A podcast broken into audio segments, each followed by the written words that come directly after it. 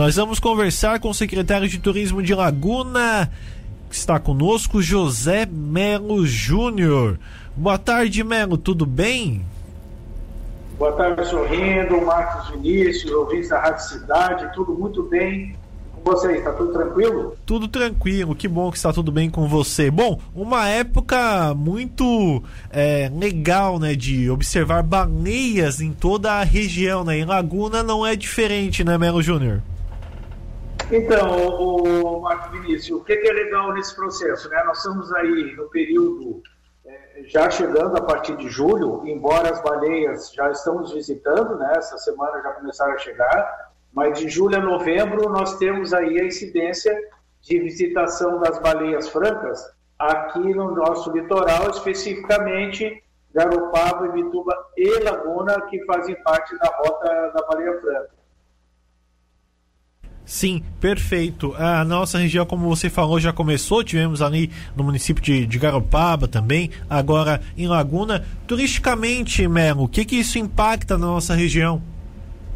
Então, o Marcos, também para caracterizar que no final de semana também aqui na Entra Praia do e Mato Grosso nós já tivemos baleias visitando. Né? Na verdade, o que, que impacta? Né? Ah, quando foi criado, há 4, 5 anos atrás, o projeto Volta da Baleia Franca, foi para aproveitar esse, essa visitação das baleias como produto, tá certo? Então, ela já saiu de projeto para destino, para a chamada baixa temporada, que é a temporada de inverno, para que além dos atrativos a gente possa receber visitantes, né, principalmente visitantes do, do ecoturismo, visitante que curte as trilhas, né, até porque nós temos uma, uma característica na região, principalmente Laguna, que nós não precisamos é, de embarcações para poder avistar a baleia. A gente pode avistar da praia, dos morros e assim por diante. Então, para o turismo, principalmente Laguna, e dos dois últimos anos a maior incidência de visitação das baleias foi em Laguna, isso para nós é fantástico como produto. Perfeito. Em tempos de, de pandemia, Melo, como é que isso está funcionando? Como é que essa questão está funcionando? Aumentou, diminuiu a procura de turistas para essa questão da baleia franca?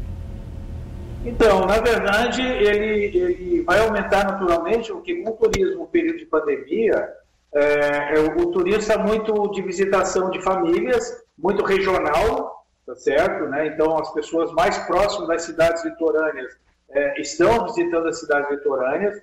Ah, também com a é, como nós criamos também o cicloturismo e o, e o turismo né, de trilhas, ah, esse tipo de visitante também já estão se preparando para vir para a cidade.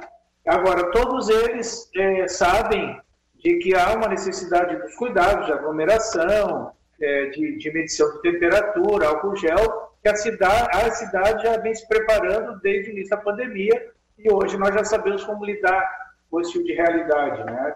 Então, para nós, assim, a gente, a gente sabe que vai ter fluxo, a gente sabe que vai ter bastante visitação, é, mas a gente também está num processo de retomada do turismo em todos os sentidos. E eu sempre costumo dizer, ô, ô Vinícius, de que o turista que vem para a cidade, o turista amante da natureza, principalmente, ele já vem preparado sabendo daquilo que ele tem que fazer, que é a responsabilidade dele nesse processo. Perfeito. Nós estamos no momento de pesca da tainha também aqui em toda a região. Isso atrapalha de alguma forma, Melo Júnior, a questão da, da, da visitação da, das baleias aqui no nosso litoral? Não atrapalha, certo? Até é bom quando colocas isso, eu, eu tenho brincado com as pessoas, né? que das três cidades, é, quando o visitante vem para ver a baleia, se por algum motivo ele não teve naquele dia a sorte de ver a baleia, ele vai ver o boto. O boto a gente vê o ano inteiro, né? Nesse período nós temos esse, esse fenômeno da, do, do, auxílio dos botos com relação à pesca da tainha, tá certo? Então a, essa convivência é normal. É difícil, no caso aqui, por exemplo, onde o pessoal pesca na entrada do canal da Barra, dificilmente uma baleia entra por ali nesse período, tá? Não quer dizer que ela não possa entrar, mas a convivência é normal e seria muito fantástico, né? De tu poder visitar a cidade e de repente tu ver os botos é, é, trabalhando e auxiliando o pescador na safra da tainha e as baleias próximas também. Mas assim, a convivência é natural e sem, sem problema, sem estresse. Essa rota da Baleia Franca é, aqui na, na, região sul do nosso estado, ela tem integração dos municípios Laguna, Ibituba, Garopaba, Melo? Então, Vinícius, isso é que é legal nesse processo. Eu, eu, como eu falei, era um projeto do SEBRAE, em parceria com os três municípios, já tem aí torno de 5, 6 anos. Hoje transformou-se em destino. Os três municípios estão devidamente integrados nesse processo, né? É, o trade turístico também já está integrado 100% no, no, no projeto. A gente tem feito toda semana uma reunião online do núcleo que trata do lado dos empresários com relação às questões do destino, as melhorias, os conhecimentos, né? Então, não é só o poder público dos três municípios que estão integrados, e sim também o trade todo. Nós conseguimos fazer várias reuniões ou presenciais ou online, tanto da Secretaria de Turismo como os empresários. A gente fez também, é, aqui, a gente conseguiu fazer um workshop da Baleia Franca aqui em Laguna, onde a gente reuniu em torno de 70, 80 pessoas com todos os cuidados com relação à pandemia, para a gente mostrar a importância desse destino. A capacitação está sendo feita em cada município. Aqui, especificamente Laguna, no dia 28, nós vamos fazer uma capacitação para o Instituto Australis, que é o instituto que faz observação da baleia, sediado aqui no Itapirubá. Enfim, nós vamos fazer o Festival de Gastronomia nos três municípios também. Então, assim, é um produto que tem vários subprodutos, tá certo? E o princípio é, básico é o da integração dos três municípios como destino. Perfeito. E o turismo de embarcação bastante discutido, Melo Júnior, nesse momento ele não está liberado?